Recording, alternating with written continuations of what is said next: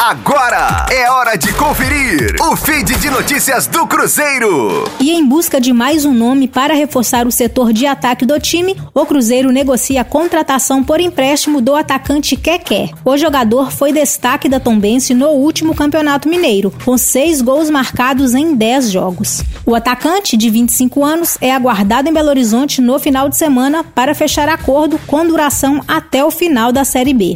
Keké vem de experiência na Série B. No ano passado, ele jogou o campeonato pelo Figueirense, onde fez 16 partidas e marcou um gol. O jogador tem vínculo até meados de 2024 com o Tombense. Na atual temporada, fez 13 jogos e já atuou inclusive no primeiro jogo da Série C pelo Tombense. Com as informações do Cruzeiro, para a Rádio 5 Estrelas, Letícia Seabra.